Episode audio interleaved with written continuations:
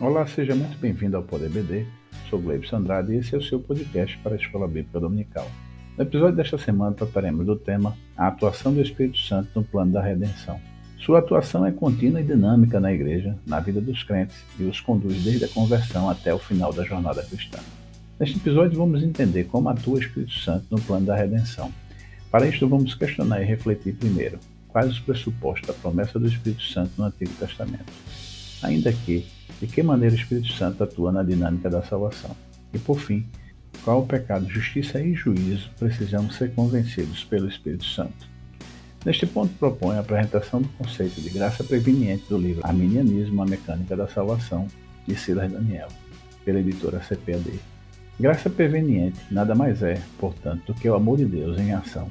É Deus tomando a iniciativa em relação ao homem caído, e não apenas no sentido de propiciar sua salvação, mas também no sentido de habilitá-lo a recebê-la e atraí-lo a ela. É ela que concede ao ser humano a possibilidade de corresponder livremente com arrependimento e fé quando Deus o atrai a si. É a graça preveniente que possibilita ao homem responder positivamente ao chamado divino, uma vez que, quando falamos de graça preveniente, estamos falando da graça divina que possibilita ao homem ter livre exercício de vontade para crer ou resistir. Isso significa que estamos falando de uma ação que é operada pelo Espírito Santo, que põe em execução os feitos da obra de Cristo na terra. É o Espírito Santo quem administra a obra consumada de Cristo, operando o convencimento, a conversão, a regeneração e a santificação na vida dos pecadores. Acerca da pessoa do Espírito Santo e do plano da redenção, o Evangelho de Cristo segundo João, capítulo 16, versículo 8, Jesus diz: E quando ele vier, convencerá o mundo do pecado e da justiça e do juízo. Para nos ajudar a compreender esse tema, o seu significado para a igreja desse tempo vigente e seus desdobramentos, aqui comigo, nossos convidados, pastores Kleber Maia e Bernard Johnson.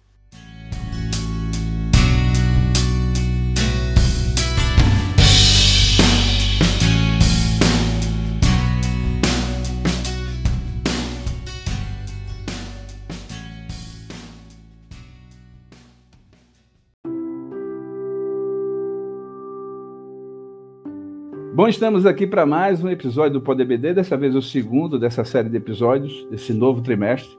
E aqui comigo, mais uma vez, os professores Bernard Johnson e o professor e pastor Kleber Maia, também, que está nessa, nesse episódio conosco. Quero pedir ao pastor Bernard Johnson para introduzir, fazer a sua introdução eh, e as suas considerações iniciais para essa lição. Pastor Bernard Johnson.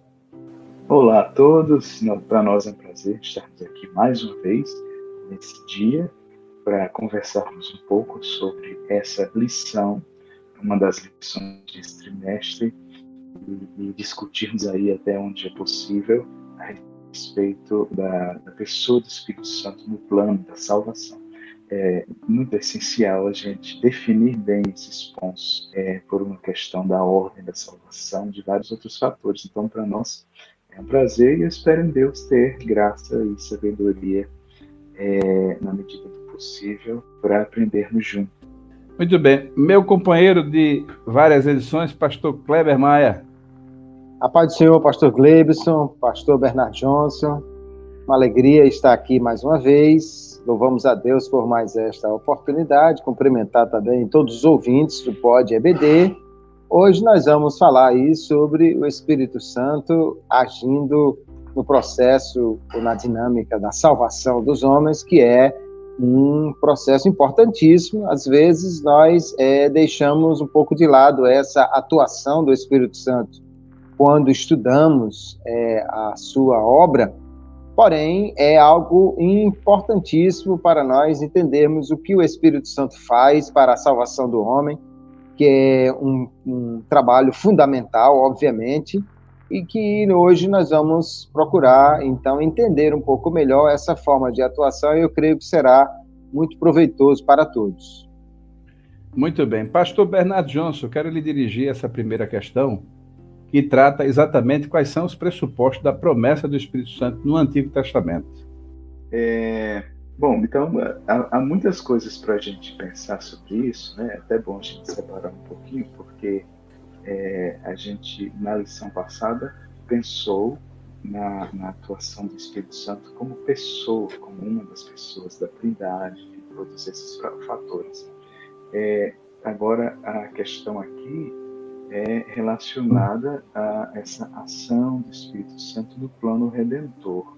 Então, há várias coisas para a gente falar, mas eu queria pensar é, principalmente que no fato, acho que é um detalhe para a gente colocar aqui, de que haveria uma ação muito especial do Espírito no, no Messias, aquele que viria nos salvar. Então, dentro do plano redentor, quando você percebe aí as profecias do ultimento, Isaías 11, versículo 1 né, em diante, sobre da, da, de toda essa manifestação perfeita ali, eu acho em sete aspectos a respeito é, da, da, desse líder, dessa pessoa que Deus levantaria para ser o cabeça do seu povo, que é o Messias, ali em Isaías 11, ele vai falar que essa pessoa seria cheia do Espírito, né, por assim dizer,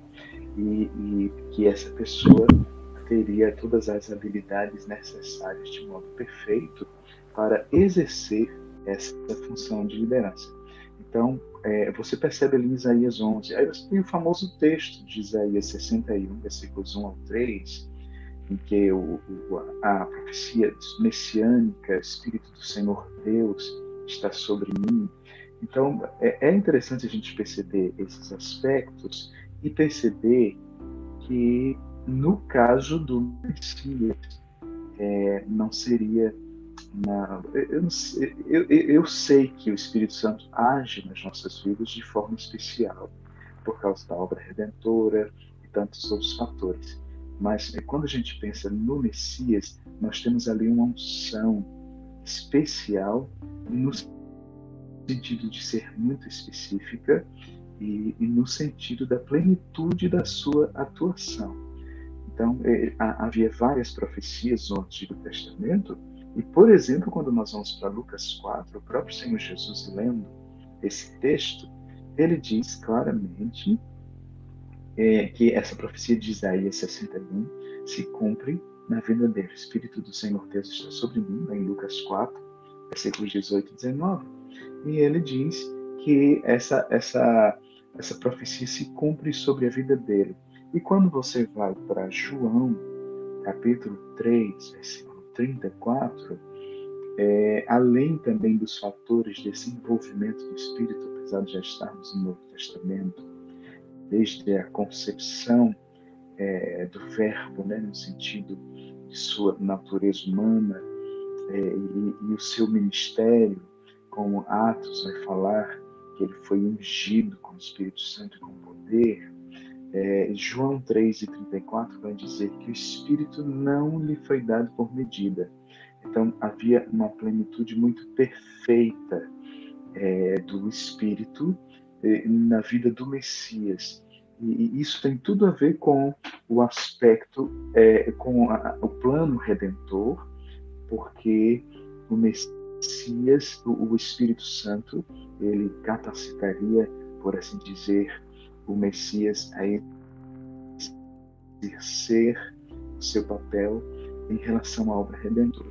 Há vários pontos para a gente pensar, mas é bom a gente pensar nesse aspecto. Então, resumindo, haveria uma ação específica muito especial do Espírito, da pessoa do Espírito Santo sobre o Messias. Esse é um aspecto para a gente pensar com relação ao Antigo Testamento.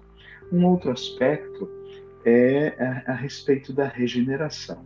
É claro que a doutrina da regeneração a gente só vai entender é, bem mais claramente, não como a maioria de outras, de outras doutrinas, a gente só vai entender bem mais claramente quando a gente chega no Novo Testamento. Mas havia profecias a respeito de uma obra que Deus faria é, no coração humano, no ser humano, e, e que essa obra seria é, que o agente, vamos dizer assim, depois a gente vai entrar nesse ponto, mas que o agente é, principal dessa obra seria o Espírito Santo. Então, quando você vai para Ezequiel 36, partir do versículo 24, é, vão, vai, vai ter a profecia, versículo 25, o Senhor diz vocês, vocês ficarão purificados, eu os purificarei de todas as suas impurezas, de todos os seus ídolos. Assim, eu, versículo 26 de Ezequiel 36, eu lhes darei um coração novo e porei dentro de vocês um espírito novo. Ora, no Novo Testamento isso é regeneração. Então, esse seria um aspecto muito essencial da obra do Espírito Santo, da pessoa do Espírito Santo, é, relacionado ao plano redentor.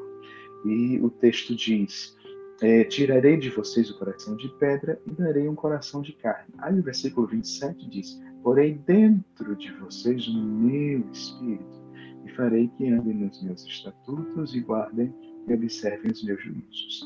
Então você tem é, um, um, papel muito especial, específico sobre o Messias, e você tem já uh, um papel importante da pessoa do Espírito Santo é, na obra de regeneração já profetizada no Antigo Testamento.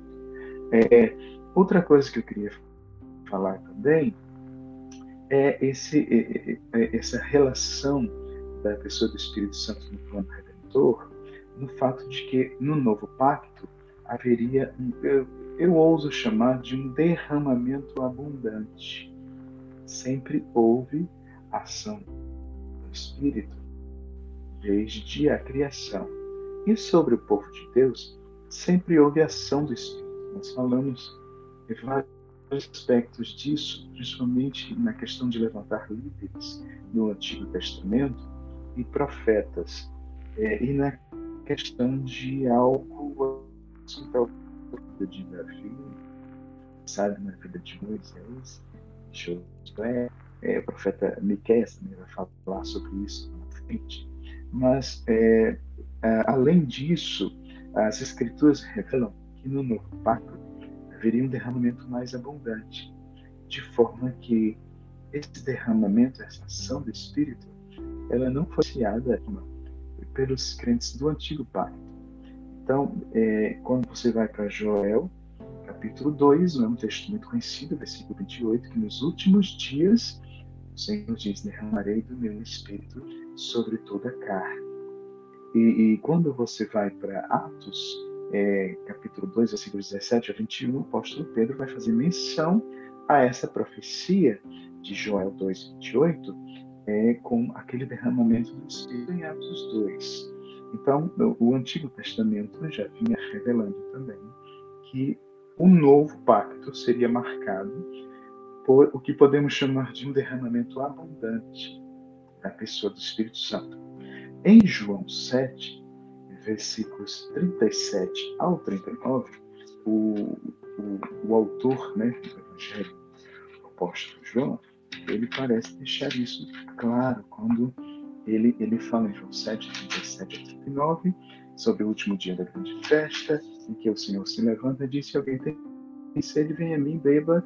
Quem crê em mim, como diz a Escritura, do seu interior fluirão rios de água viva. Aí o autor explica. Ele disse isso a respeito, olha o que o autor explica, João 7,39, do Espírito que os que nele crescem haveriam de receber. E ele diz: Pois até aquele momento não tinha sido dado, porque Jesus ainda não havia sido glorificado. Então haveria um derramamento é, abundante do Espírito nesse novo pacto. Isso já vinha sendo revelado no Antigo Testamento, Joel 2,28, por exemplo, e o próprio Ezequiel 36 já implica também nessa promessa, como nós lemos aqui. Então, é bem, é bem interessante nós percebermos esses pontos aí, e, e eu queria tocar nesses aspectos. Então, você tem uma ação social específica sobre o Redentor, do Espírito Santo sobre o Redentor, você tem, o Espírito Santo já revela algo novo no interior humano, e há um, o papel do Espírito muito específico nesse ponto, e você tem também um derramamento abundante que capacitaria não somente alguns, mas toda a igreja a exercer o seu papel como igreja até aquele grande dia. Muito bom. Pastor Kleber, é, só é, repetindo aí a questão, né, que é a nossa primeira questão, né, quais são os pressupostos da promessa do Espírito Santo? Vale salientar que é, em algumas versões, eu acredito, a contagem dá praticamente o dobro da palavra promessa no Antigo Testamento. É, é algo muito evidente e eu acredito que a gente não é por acaso que essa palavra aparece no Antigo Testamento, pastor Kleber. É verdade, pastor Gleibson. É, nós vemos, é, inclusive, a citação em Atos dos Apóstolos, né, de que ele enviaria o Espírito como cumprimento da promessa do Pai. E isso realmente é o que nós vamos observar. O Antigo Testamento apresentava diversas promessas que acabaram se cumprindo apenas no Novo pastor Bernard Johnson já explorou muito bem aí o tema, mostrando como o Espírito Santo no Antigo Testamento ele capacitou muitas pessoas, né? Artesãos para construir o, o tabernáculo, líderes lá com Moisés, os juízes, os profetas, os reis, e também o Espírito Santo prometido como aquele que iria capacitar o Messias, né? Lembrar que o Messias no Antigo Testamento era visto como um servo de Deus, mas não ainda como o filho de Deus. No entanto, Jesus, como homem, tinha realmente essa necessidade da ação do Espírito, que desde o primeiro momento ele deixa claro que o capacitou e cumpriu-se aí as profecias de Isaías, né? Isaías 11 já foi citado, Isaías 61, que o próprio Senhor cita lá em Lucas 4, na sinagoga. E aí o que nós vemos é que esse Espírito Santo que capacitou no Antigo Testamento, também ele já aparece lá em Zacarias, por exemplo, como o, o que agiria pelo o poder, ou daria poder para realizar algumas coisas. Aí, é, o poder para concluir a renovação do templo, né? O, o, o profeta Zacarias diz, né, em nome do Senhor, não é por força nem por violência, mas pelo meu espírito. E, e, e essa promessa, então, do espírito que capacita, que traz poder, nós vemos se cumprir no, no próprio Cristo e também na igreja, como um, um, um cumprimento desse mover do Espírito Santo que estava previsto e que agora vai acontecer. De forma que nós podemos entender perfeitamente que tudo que o Espírito está realizando no Novo Testamento já estava previsto no Antigo e, portanto, é, é essencial que nós entendamos que isso não é uma coisa nova, no sentido que o Espírito passou a fazer uma coisa que antes ele não fazia, tudo isso já estava previsto na, na antiga aliança, de forma que o que nós vemos é cumprimento do que a Bíblia já apontava que seria o ministério do Espírito nos crentes e no próprio Senhor Jesus. Muito bom. Pastor Kleber, é, a segunda questão, ela vai de encontro a exatamente a questão de que maneira o, o Espírito Santo atua na, na dinâmica da salvação. Isto é uma questão muitíssimo importante, que eu esperava que a lição aqui trouxesse um, entendimento um pouco mais amplo sobre essa questão da ação do Espírito, naquilo que nós conhecemos na teologia como a graça preveniente, né, que é a ação do Espírito Santo preparando o homem para que ele possa ser transformado pela, pela graça, ou alcançado por essa graça, de maneira que ele seja capacitado a crer em Jesus. E aí, por que, que é importantíssimo nós pensarmos na ação do Espírito Santo para a salvação? Primeiro, porque a salvação ela precisa se tornar uma experiência pessoal. Né? Jesus morreu na cruz, mas para que alguém seja salvo, há a necessidade de que essa pessoa creia em Jesus, ou seja, tenha uma experiência pessoal com ele. Mesmo que alguém considere, que não é o nosso caso, que essa ação seja incondicional, mas mesmo assim, mesmo a teologia calvinista, por exemplo, considera que ah, tem que haver a experiência pessoal. Os eleitos não nascem salvos. Eles vão, em algum momento, ter que ter um encontro com Jesus para que eles possam efetivamente ser salvos.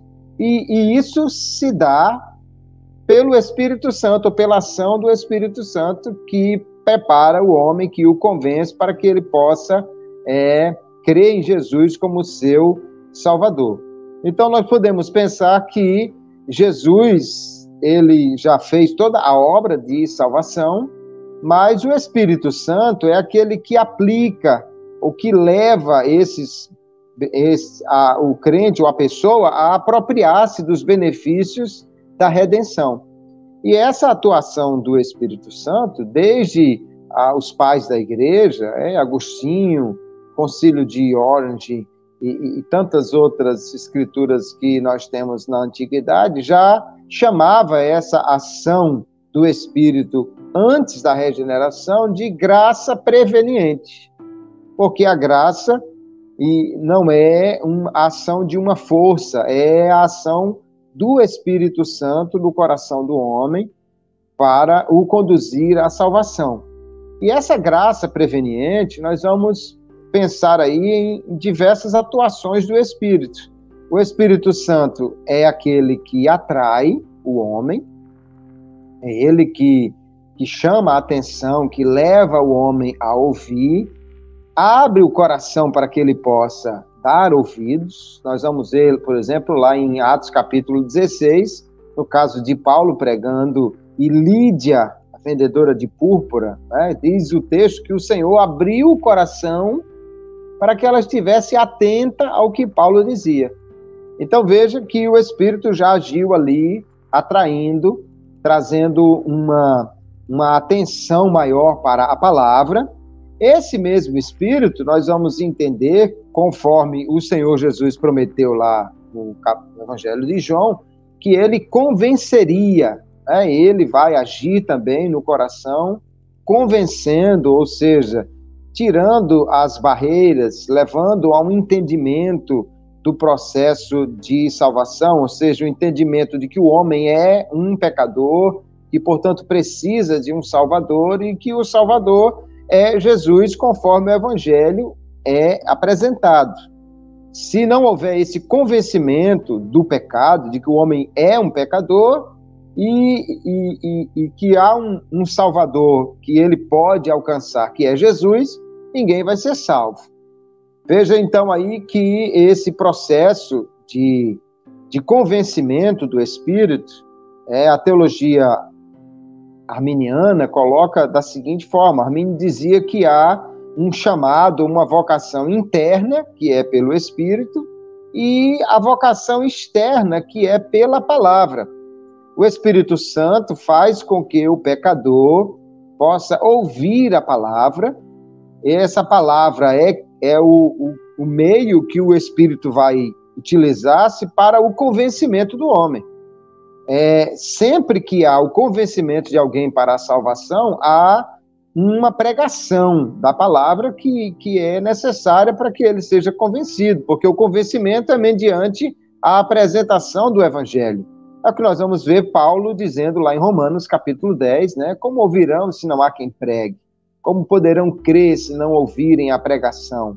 E aí ele conclui dizendo que a fé vem pelo ouvir, e o ouvir pela pregação da palavra de Cristo. Né? É o evangelho, ou seja, o Espírito convence, mas é, é uma ação que Armínio diz que ela é interna pelo Espírito que está agindo no coração e externa pela pregação da palavra. E ele diz que a, a vocação interna, ou seja, a ação do Espírito, ela acontece mesmo naquele que não crê. Porque o Espírito convence, mas ele não força. Além de convencer o homem, nós entendemos que o Espírito Santo, nessa ação que nós chamamos de graça preveniente, ele vai também capacitar o homem a responder. Porque uma vez que o homem está morto no pecado, ou seja, separado de Deus, uma vez que o homem está incapacitado, seu livre-arbítrio não, não tem mais condição de responder favoravelmente à graça, Se não houver a ação do Espírito Santo, o homem não poderá crer, não poderá dar ouvidos. Então, é, Armínio diz que o arrependimento e a fé são coisas que Deus dá ao homem. Só que ele diz que esses dois dons, eles vêm pelo método da persuasão. Não é algo imposto, mas é algo que o Espírito vai convencendo o homem para que ele possa responder. E aí, nessa capacitação, nós podemos pensar também que o Espírito liberta a vontade que está escravizada. Então, o agente da graça preveniente no coração do homem é a sua vontade, ou seja, é o seu arbítrio, que não estava liberto, porque agora ele, quando caiu, perdeu a capacidade de voltar-se para Deus, mas ele é liberto pelo Espírito Santo. Então, nós não falamos de livre-arbítrio, o homem perdeu isso quando caiu, mas nós falamos de arbítrio liberto. Ele agora tem o seu arbítrio capacitado pelo Espírito para, uma vez que a sua vontade estava escravizada ao pecado, agora ela possa ser liberta para responder favoravelmente ao Evangelho. Então, quando a vocação interna age e a vocação externa é, então, recebida nesse coração que está capacitado a crer e o homem diz sim à oferta do Evangelho, aí ocorre a salvação. Então veja que o, o processo de ação do Espírito Santo é um processo completo. Na realidade, ele começa antes, né? Porque se a palavra é o agente que vai ser aplicado, então o Espírito Santo nós podemos dizer que ele inspirou o escritor para escrever o texto sagrado, depois ele capacita o pregador para, para falar, e depois ele usa essa mensagem para convencer o coração ao mesmo tempo que ele capacita o homem a entender e liberta a sua vontade para que ele possa crer. Assim, nós podemos dizer que o conteúdo da fé vem de Deus, nós podemos dizer que a, a, aquilo que há, há no coração do homem, é, a capacidade para crer vem de Deus, mas o crer é uma resposta humana a essa pregação quando o, o homem não resiste a essa ação do Espírito Santo, mas é conduzido ou se deixa conduzir para a fé e o arrependimento. Então, o Espírito Santo convence, mas convence dessa forma assim bastante é, completa, né? Que nós precisamos entender melhor esse conceito da, da graça preveniente. Quando o homem resiste ao Espírito Santo, e, e essa denúncia que é, Estevão faz lá em Atos capítulo 7, né, que eles resistem ao Espírito Santo, e resistem ao Espírito Santo não dando crédito à pregação, que nós vamos encontrar também lá em Zacarias capítulo 7 e outros textos do Antigo Testamento, dizendo que Deus convencia os homens ou falava aos homens pelos profetas, mas mediante o Espírito que os, os usava. Assim, quem resiste ao Espírito resiste à pregação, ainda que seja convencido que é um pecador, mas não quer aceitar este fato e nem muito menos aceitar o Salvador, e é por isso que o homem não não é salvo, porque não não crê e, e portanto resiste à ação do Espírito Santo nessa ação da graça preveniente, o que torna indesculpável todo homem e nos faz entender por que, que alguém, mesmo ouvindo a pregação, não é salvo, que é o que Paulo vai concluir lá em Romanos capítulo 10. Eles ouviram, por certo, a mensagem foi espalhada por toda a terra, mas se pregava a um povo de coração rebelde que não queria ouvir, por isso que eles não creram. E aí ele traz a profecia de Isaías perguntando, né, quem creu na pregação. Ou seja, a pregação não gera a fé automaticamente, ela proporciona a fé pelo convencimento do Espírito, mas é necessário que o homem ele não resista ao Espírito para que esse trabalho seja concluído e o homem possa ser conduzido à regeneração verdadeira em Cristo. Muito bom. Pastor Bernardo, o que é que se pode complementar, né? Se é que se tem alguma coisa ainda para complementar dessa ampla resposta do pastor Kleber aí. Mas eu quero, eu quero é, aproveitar e eu percebi na sua fala aí, talvez isso já lhe, já lhe dê um norte aí, é, para tentar escapar né, e colocar alguma coisa a mais que o pastor Kleber tenha deixado como oportunidade. Mas é, falou na questão da. O, o, pastor Kleber explicou muito bem, e, e acredito que deu para entender amplamente na questão da, da, graça preveniente, né? Onde a participação fundamental do, do Espírito Santo, é, coordenando né, toda a questão da ação da graça no homem. Mas é, é eu queria pudesse tangenciar na sua resposta alguma coisa sobre a regeneração, porque eu captei da sua, da sua é, fala alguma coisa com relação à regeneração. É, se puder também falar alguma coisa. O, o pastor Kleber já foi bastante amplo né, nessa questão da dinâmica do espírito é, no, no, processo de regeneração. Eu é interessante a gente perceber que toda essa discussão se dá por causa da famosa Ordo Salutis, né? ou seja, a ordem da salvação. É, se refere aos movimentos, vamos dizer assim, do processo redentor na nossa vida.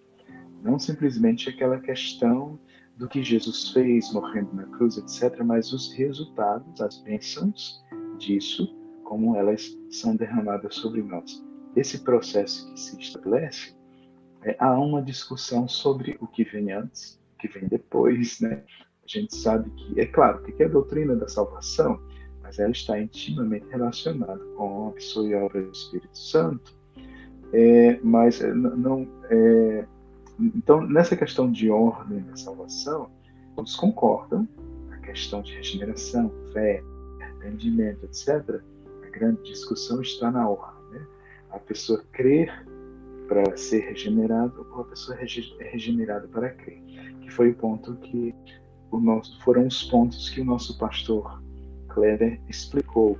E dentro dessa, dessa questão dos, vamos dizer assim, das bênçãos que são aplicadas a nós como resultado da obra redentora, existem também os aspectos é, que a gente pode dizer objetivos e subjetivos é, dentro da, da, da, questão da salvação. Por exemplo, a nossa adoção é um aspecto objetivo. Ela não acontece dentro de nós, né? acontece aí, vamos dizer assim, mediante uma transação legal é, diante do trono. Não acontece dentro de nós. A questão da justificação também. Mas a questão da, da regeneração, essas coisas, ela é, ela é subjetiva são aspectos da obra redentora que acontecem dentro de nós. Então, eu queria só enfatizar esse ponto, né, a questão da regeneração. E além do que o pastor Kleber é, tocou, eu acho que uma grande discussão também, é, talvez para alguns, para outros não, é quem realmente efetua a regeneração. É claro que independente do que vem antes ou depois, todos nós concordamos que é obra, do, que é obra de Deus, vamos dizer assim. Mas é o Pai, o Espírito, que, que efetua é, é, é, a regeneração. Então, por que essa discussão? É, eu estou falando nesse ponto porque às vezes é um aspecto talvez um pouco negligenciado também nessas questões aí, é, quando são discutidos esses assuntos. Então, em Efésios 2, e 4 e 5, né, Paulo fala que Deus é rico em misericórdia, por causa do seu grande amor. Observe que ele está falando do Pai. E, e estando nós mortos em nossas transgressões, nos deu vida juntamente com Cristo. Esse texto ele dá a ideia de que o Pai, né? É, quando, a gente vai explicar, tá? Mas quando vamos para também para a primeira de Pedro, tá? A gente tem também é, três em que o autor diz, seja Deus e Pai de nosso Senhor Jesus Cristo, que, segundo a sua grande misericórdia, nos regenera. Então, quando você lê esses textos, você diz, não, espera aí, então quem efetua a regeneração, falar de efetuar, né? Quem efetua a regeneração é o Pai. E aí, mas é o Pai ou é o Espírito? Quando nós vamos para Tito, capítulo 3, é, a carta de Paulo a Tito, no capítulo 3, e aí você tem 5, é que, é, a partir do versículo 4, quando se manifestou a bondade de Deus, nosso Salvador, e seu amor por todos, aí o versículo 5 diz: Ele nos salvou, não por obras de justiça praticadas por nós, mas segundo a sua misericórdia. E aí ele diz como né, ele nos salvou, mediante o lavar regenerador e renovador do Espírito Santo. Bom, você tem Paulo escrevendo a Tito, dizendo que esse lavar regenerador do Espírito Santo. Você tem Paulo escrevendo aos Efésios, dizendo que o Pai é que nos deu vida. Aí você tem também Pedro escrevendo sua carta, dizendo que o Pai foi quem é, é, nos deu essa nova vida, nos regenerou. Então, como que fica essa? Eu acho que um, um dos aspectos a pensar é a famosa das interações perfeitas em determinadas funções das três pessoas da Trindade. Esse é um aspecto muito interessante para a gente pensar. E também, se é que a gente consegue fazer essa separação, didaticamente é, poderíamos dizer, e pensando teologicamente, né, é, que Deus, o Pai, em Cristo Jesus, é, no poder do Espírito Santo, nos deu nova vida. Porque não podemos é, separar a, a, as três pessoas da Trindade nessa função muito específica, embora cada um tenha o seu papel. Alguém, talvez de forma muito sábia, disse que os textos em que Paulo se refere ao Pai, ele está falando em questão de autoria. E os textos em que a Bíblia se refere ao Espírito, é, está falando de agência. O Espírito Santo é o agente que realiza essa obra em nós. Então é interessante a gente pensar aí nesses aspectos. Eu queria só tocar nesses pontos aí que, que, que estamos pensando nessa discussão sobre regeneração, é, estamos pensando em aspectos subjetivos que acontecem dentro de nós e estamos pensando em papéis e funções específicas entre as pessoas da Trindade, mas não podemos ignorar a pericórdia. Voltando mais uma vez ao assunto da primeira lição. Muito bom. Então, é, Pastor Bernardo, eu vou lhe dirigir essa, essa terceira pergunta nossa, né, que contempla todos os aspectos gerais da lição é, ela, é, ela é bem ampla, mas dá, eu acredito que tem como a gente ser bem objetivo.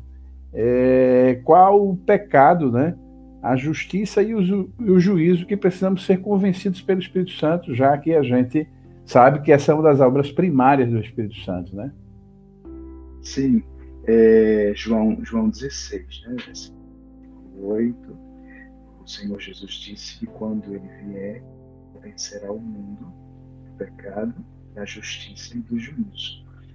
Aí, os versículos seguintes, o, o próprio Senhor Jesus ele, ele, explica, dizendo que o pecado, porque não crê em mim, a questão desse pecado aqui é a questão da incredulidade, de dar Jesus como Senhor, como Salvador, como Messias, é, como é, todos, como o único Redentor do ser humano esse pecado da incredulidade. É interessante a gente pensar no aspecto convencer, né, que talvez aí é, resolva também muitos conflitos na nossa mente e talvez até nos ajude é, a, a, perceber aí essa questão de, de da, da, da, de quando começa a regeneração. Se a pessoa crê para ser regenerada, ser regenerada para crer, como o, o pastor Kleber falou. É interessante a gente ver que convencer aqui a gente confunde com converter. Né? E, e esse convencimento aqui, ele basicamente é deixar a pessoa sem argumentos, é, é, é, mostrar à pessoa quem realmente está errado, as implicações disso, as evidências disso, trazer à luz essa realidade, expor, deixar claro é, e, e, e, exigir, às vezes, quem sabe, uma resposta, uma decisão. É, é bem interessante porque a ideia aqui de a gente confunde o convencimento aqui com a conversão Mas no caso aqui, ele está falando de, de algo, de um papel muito específico do Espírito para mostrar ao ser humano que ele não tem desculpas. Então, um, o primeiro aspecto é a questão da incredulidade. Isso, ficar, isso fica muito claro, está ficando cada vez mais claro que o problema do pecado é que as pessoas não querem crer nele. E aí da justiça. Jesus diz assim: da justiça, porque vou para o Pai e vocês não me verão mais.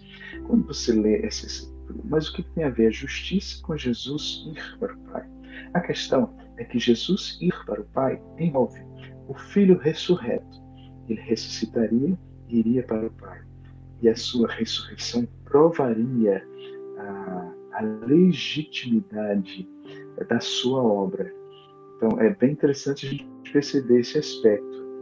E, e o Espírito Santo tem um papel muito específico em esclarecer isso. E aí, versículo 11 do juízo, porque o príncipe deste mundo já está julgado. Então, haveria também uma revelação muito clara é, de que esse sistema mundano ele, estaria debaixo de condenação. E uma das provas disso é que o próprio príncipe dele já foi julgado. Então, isso implicaria no fato de que todo o sistema que segue a esse príncipe regido pela rejeição ao Senhor Jesus e pela incredulidade, esse, esse sistema também desabaria, porque o seu próprio líder já foi condenado, né, conforme João 12, 30, já foi condenado por causa da obra redentora. Então, só tocando aí nesses pontos também. Muito bom. Pastor Kleber, o que, é que se pode dizer desse ponto, né? Que é amplo, né? Qual o pecado, a justiça e o juízo? Precisamos ser convencidos pelo Espírito Santo. É, esse é um ponto muito importante, porque, é, como a gente estava já falando na questão anterior, a, a salvação ela não se concretizará, apesar da obra de Cristo, se não houver uma experiência pessoal com ele. portanto, para que essa experiência possa acontecer, o Espírito Santo convence o homem do pecado. E o pecado aí, veja que não, não está no plural, né? Os pecados, porque a principal referência é exatamente a incredulidade. Eu diria que a incredulidade é o, o, o pecado que vai levar o homem para o inferno. Porque quais, quaisquer outros pecados que ele tenha cometido, se ele cresce em Jesus, seria perdoado. Então, o ponto-chave realmente aí é a incredulidade. Né? Nós vemos lá o, João, o, o, chamado textuário da Bíblia, né? 3 e 16, Deus amou o mundo de tal maneira.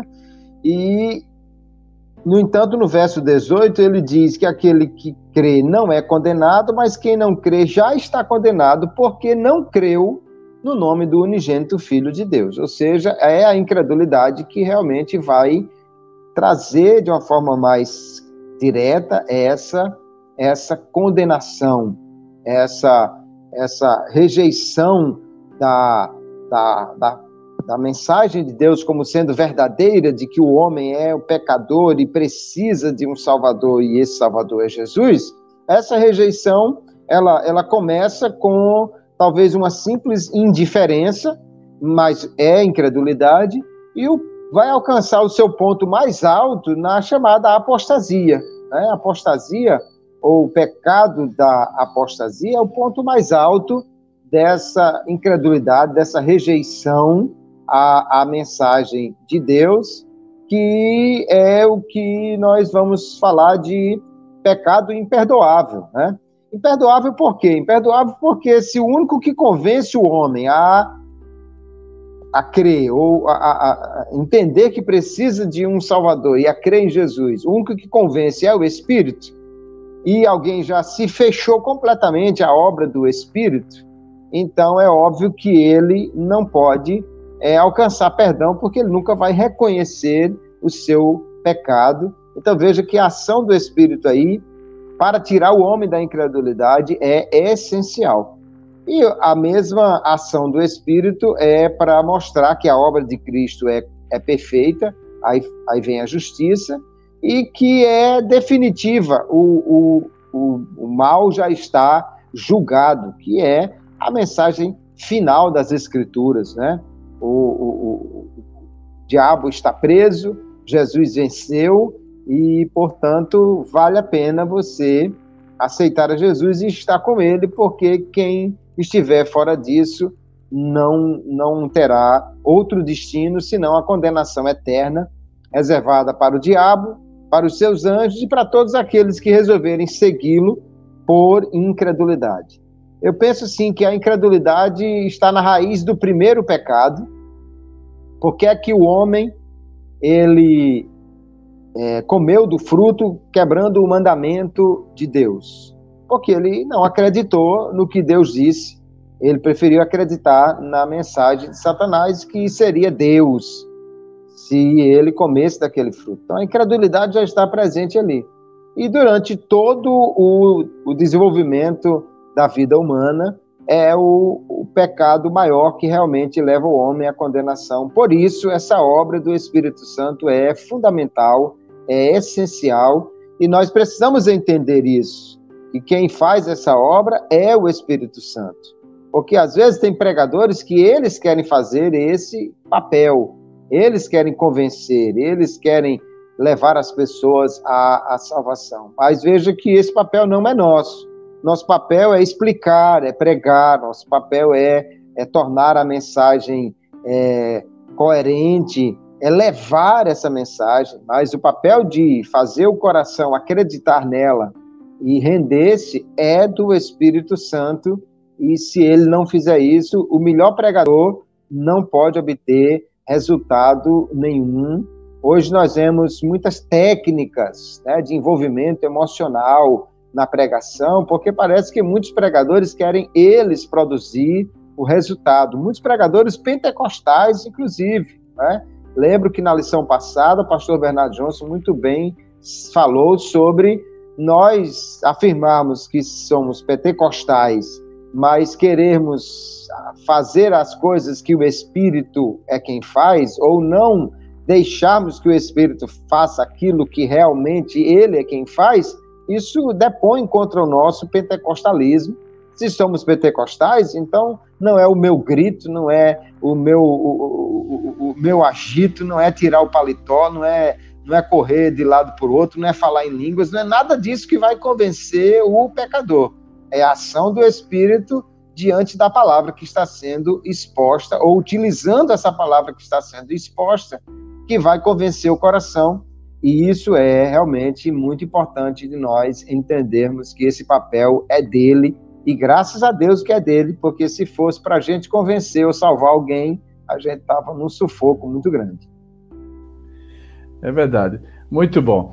Bom, é, nós agora vamos entrar na nossa mesa redonda, né? E eu diria que essa mesa redonda também é quase uma espécie de um, de uma, de um de um. Não é nada de foro pessoal, é de foro, é tribunal divino mesmo. Então, é, eu quero levantar aqui, né, e já pedir é, para o pastor Kleber iniciar, né, comentando essa, a, a, nossa mesa redonda e a hora da pimenta, que vai exatamente na questão do esse tribunal, né, esse aspecto forense, porque o que a gente, o que a gente falou até o momento aí, né, a gente falou da questão dos pressupostos da promessa, da dinâmica da salvação, da questão da graça preveniente.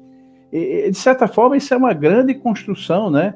De um, de um tribunal onde Deus é, é, é, se apresenta como a, a, figura do justo juiz, né?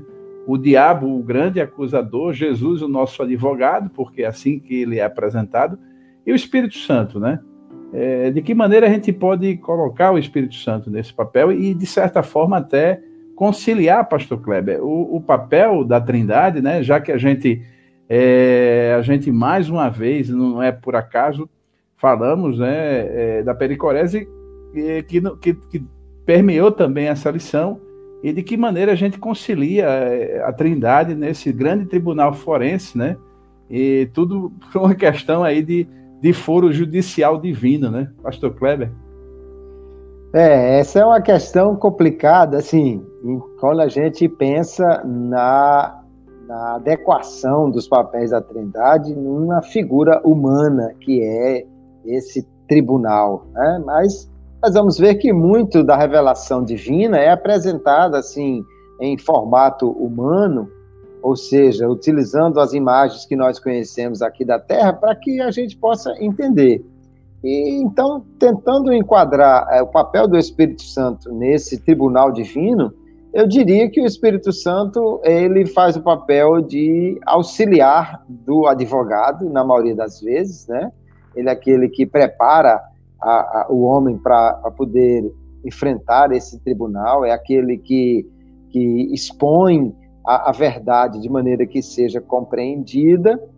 Mas quando o Senhor disse que o Espírito, ele, ao mesmo tempo, convenceria o mundo do pecado, da justiça e do juízo, e quando o Senhor diz que é, os homens seriam condenados não por ele, mas sim pela palavra que ele pregava, ou seja, na realidade, a verdade reprova aquele que a rejeita.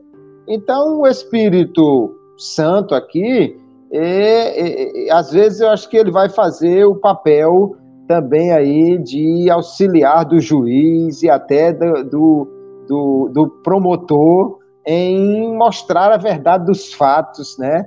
É um papel difícil da gente é, colocar nessa, nessa figura do tribunal, mas ele é essencial no momento em que ele é aquele que estabelece a verdade especialmente no coração do que está sendo julgado, para que possa, então, é, haver um juízo perfeito ou que seja justo o, o julgamento no sentido, não, se ele ouviu a pregação, se ele ouviu a verdade, se ele foi convencido pelo Espírito e ainda assim não creu, ele pode ser condenado justamente, ou se ele ouviu e creu, não há mérito nenhum nele, portanto, é uma salvação pela fé e não por, por obras, porque ele não tinha condição de crer sem essa ação do Espírito Santo.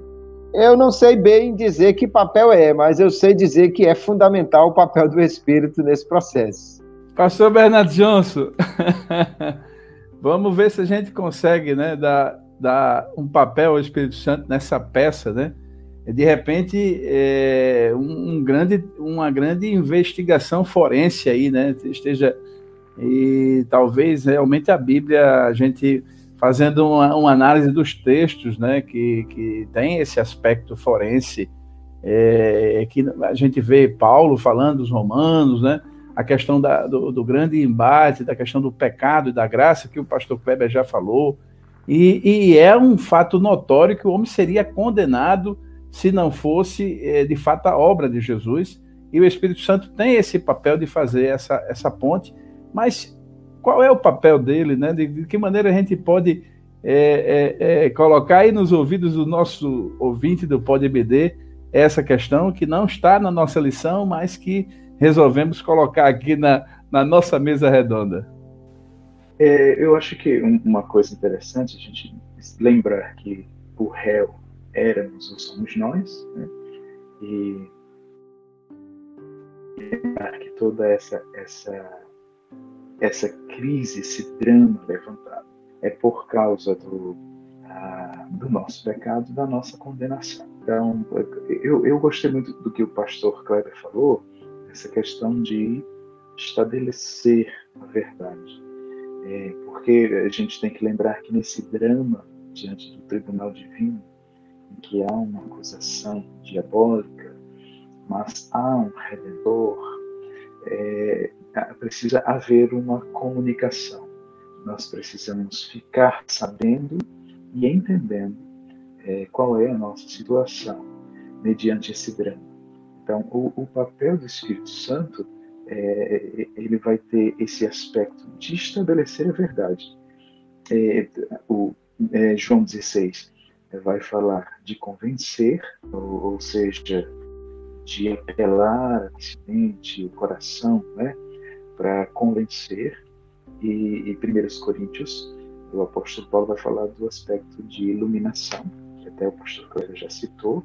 Alguém, uma irmã, uma senhora, que estava ouvindo a pregação do apóstolo Paulo, e, e como o Espírito de Deus abriu o coração dela. Então, a gente precisa perceber que seria necessária uma comunicação clara que ultrapassaria, vamos dizer assim, as leis pedagógicas naturais, porque o nosso problema espiritual atingiu a nossa cabeça, a nossa visão o nosso ouvido, e sem esse processo, nós não entenderíamos o que estava, que estaria ou o que está acontecendo nesse drama. Então vem aí um papel muito específico do Espírito, abrir a nossa mente, convencer, é, deixar claro. E dentro dessa questão de deixar claro, que você volta então para a figura do tribunal, você vê o acusador, ele deixa claro que a obra redentor, redentora já trouxe um julgamento sobre esse acusador. E você vê o redentor, ele deixa claro que a obra redentora em Cristo Jesus é a única solução, que nós temos que abrir mão de toda a incredulidade e simplesmente aceitar o fato de que sem Jesus não há solução para as nossas vidas. Então, o papel do Espírito Santo, eu não sei se eu posso dar um nome, né? Mas nesse, nesse, nesse aspecto, porque, claro, nós temos o nome Paráclito, é, temos nas traduções aí Consolador, etc., mas esses aspectos se referem mais a, a, ao papel do Espírito na vida da igreja, na vida do salvo, na vida dos apóstolos, né? É, nessa questão do drama do. Não sei se poderia dar um nome, mas podemos pensar em papéis, em funções. No mínimo, estabelecer a verdade é, e esclarecer, iluminar a mente do pecador, que ele entenda essa verdade a respeito do drama da salvação. Será que a gente poderia dizer, então, pastor Bernard e pastor Kleber, é, apesar que, é, é, é, obviamente, eu sou, eu sou insuficiente no que diz respeito ao conhecimento jurídico, né? Talvez é, demandasse realmente a opinião de alguém especialista nessa área. Mas será que há algo semelhante ao papel de um promotor de justiça, alguma coisa do tipo, na área da promotoria de justiça, já que uma, um dos papéis é convencer né, do pecado, é, do juízo né, e da justiça divina? Né? Será que essa questão da justiça, do senso de justiça, que de fato é, era para a culpa, a culpa é, estaria, estaria, sobre nós, o nosso pecado, a gente é, levaria né, essa culpa. Sei, será que encaixa a figura, né? Já que eu sei que é, de repente as analogias, como disse o pastor Kleber, de repente o cenário é, demande mais aprofundamento, mas será que, que pareceria com uma espécie de um promotor de justiça e e aí esse papel é, pudesse ser desenvolvido, a, é, obviamente conciliado com toda a figura da acusação, porque o diabo quer a nossa condenação, né? O que, é que vocês acham? É, eu penso que exatamente pelo papel múltiplo e, e tendo como foco esse estabelecimento da verdade e da justiça, talvez o melhor papel que se adequasse aí à figura do Espírito Santo fosse de um secretário que auxilia tanto o juiz quanto o, o advogado e, e, o, e o próprio promotor, em que o, o, o processo todo seja correto, seja bem entendido, seja validado. Eu pensaria mais aí nesse secretário que apoia todo o conjunto do que em porque ora ele está apoiando o advogado, ora ele está apoiando o, o, juiz e o promotor. Eu, talvez eu não sei nem se nos tribunais existe essa figura, mas um secretário da, do tribunal seria um papel, acho que mais próximo do que nós entendemos a ação múltipla do Espírito Santo nesse processo de salvação e condenação do homem. Pastor Bernard, sua opinião aí para essa questão. Sim, eu também. Eu, eu, eu, eu confesso que eu temo usar figuras assim e delimitar muito, embora eu reconheça que figuras sempre são didáticas, né? E elas nos, nos ajudam a entender até onde é possível determinados aspectos. Eu acho que eu acho que uma grande ressalva é a gente não explorar muito, né? Então, eu confesso que minha área, questão jurídica, também está estudada, mas, mas é, o promotor ele tem um aspecto de promover a justiça, deixar claro para que nenhuma injustiça seja feita.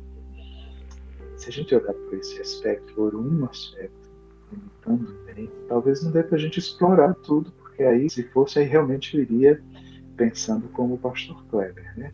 esse secretário, vamos dizer assim, que auxilia é, nesse processo é, para deixar claro que os créditos conquistados por Cristo Jesus podem sim ser depositados na nossa conta. Deixar claro que não merecemos, mas deixar claro que a conta foi paga. Então, é, esse aspecto da graça, só o Espírito Santo para nos fazer entender mesmo desse drama, né, desse processo.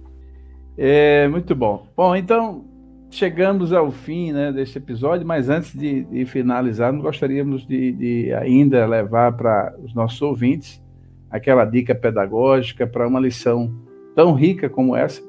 E eu gostaria de pedir ao pastor Kleber para fazer né, suas considerações finais e a dica pedagógica para a lição de domingo. Pastor Kleber. Eu quero só mais uma vez agradecer pelo espaço, pela oportunidade de poder trazer alguma contribuição para o entendimento dessa lição e dizer aos nossos professores que nós temos aí uma lição muito rica, ao mesmo tempo desafiadora. É, nós nem sempre pensamos muito sobre o papel do Espírito Santo na dinâmica da salvação, e é importante que os professores procurem se aprofundar. Eu, eu recomendo que o tema da graça preveniente né, seja estudado. Há muitas obras boas aí na teologia arminiana sobre esse tema. E eu acho que o, o ponto, talvez, de início é se o professor trouxesse a discussão é, sobre a, a, as três pessoas da Trindade que nós estudamos na lição passada, que estão sempre interagindo, né, de uma maneira muito grande, e ele perguntar ao, ao aluno é, quem é a, a figura mais importante na, na salvação, Pai, Filho ou Espírito Santo. Talvez partindo dessa discussão e que cada um pudesse colocar em sala de aula, ele pudesse então estabelecer como cada um na realidade tem um papel muito importante e qual é o papel do Espírito Santo nessa nessa grande obra de salvação, de redenção do homem. Muito bom, Pastor Bernard, suas considerações finais. Sim, eu quero aproveitar e agradecer né, por mais esse privilégio de estarmos para pensarmos sobre esse assunto Bom, mas aí falando o que nós dissemos, é, uma sugestão seria o professor ele provocar nos alunos uma discussão até que ponto nós realmente dependemos do Espírito Santo em nossas pregações. É, até que ponto nós não confundimos manipulação emocional com unção do Espírito. É, e que o aluno apresentasse algumas justificativas, pelo menos três justificativas. Por que minha preocupação com isso? Nós já tocamos isso nisso na outra na, na outra no outro áudio, né, que, que foi enviado na outra lição. Nós tocamos nesse ponto para não cairmos num pentecostalismo tradicionalista que a gente apenas vive de uma tradição passada, mas que não vivenciamos mais isso hoje. Então a questão pregador atual, ele depende mesmo do Espírito Santo? Como? Por que você pode provar isso? Justifique. Eu acho que é interessante levantar essa discussão em sala de aula. Muito bom. Quero agradecer e me despedir de meus dois companheiros aqui desta edição, os pastores e professores Kleber Maia e Bernard Johnson. Meu muito obrigado. E a companhia maravilhosa dos ouvintes, que Deus abençoe ricamente e a paz do Senhor. A paz do Senhor. Paz do Senhor, Deus abençoe.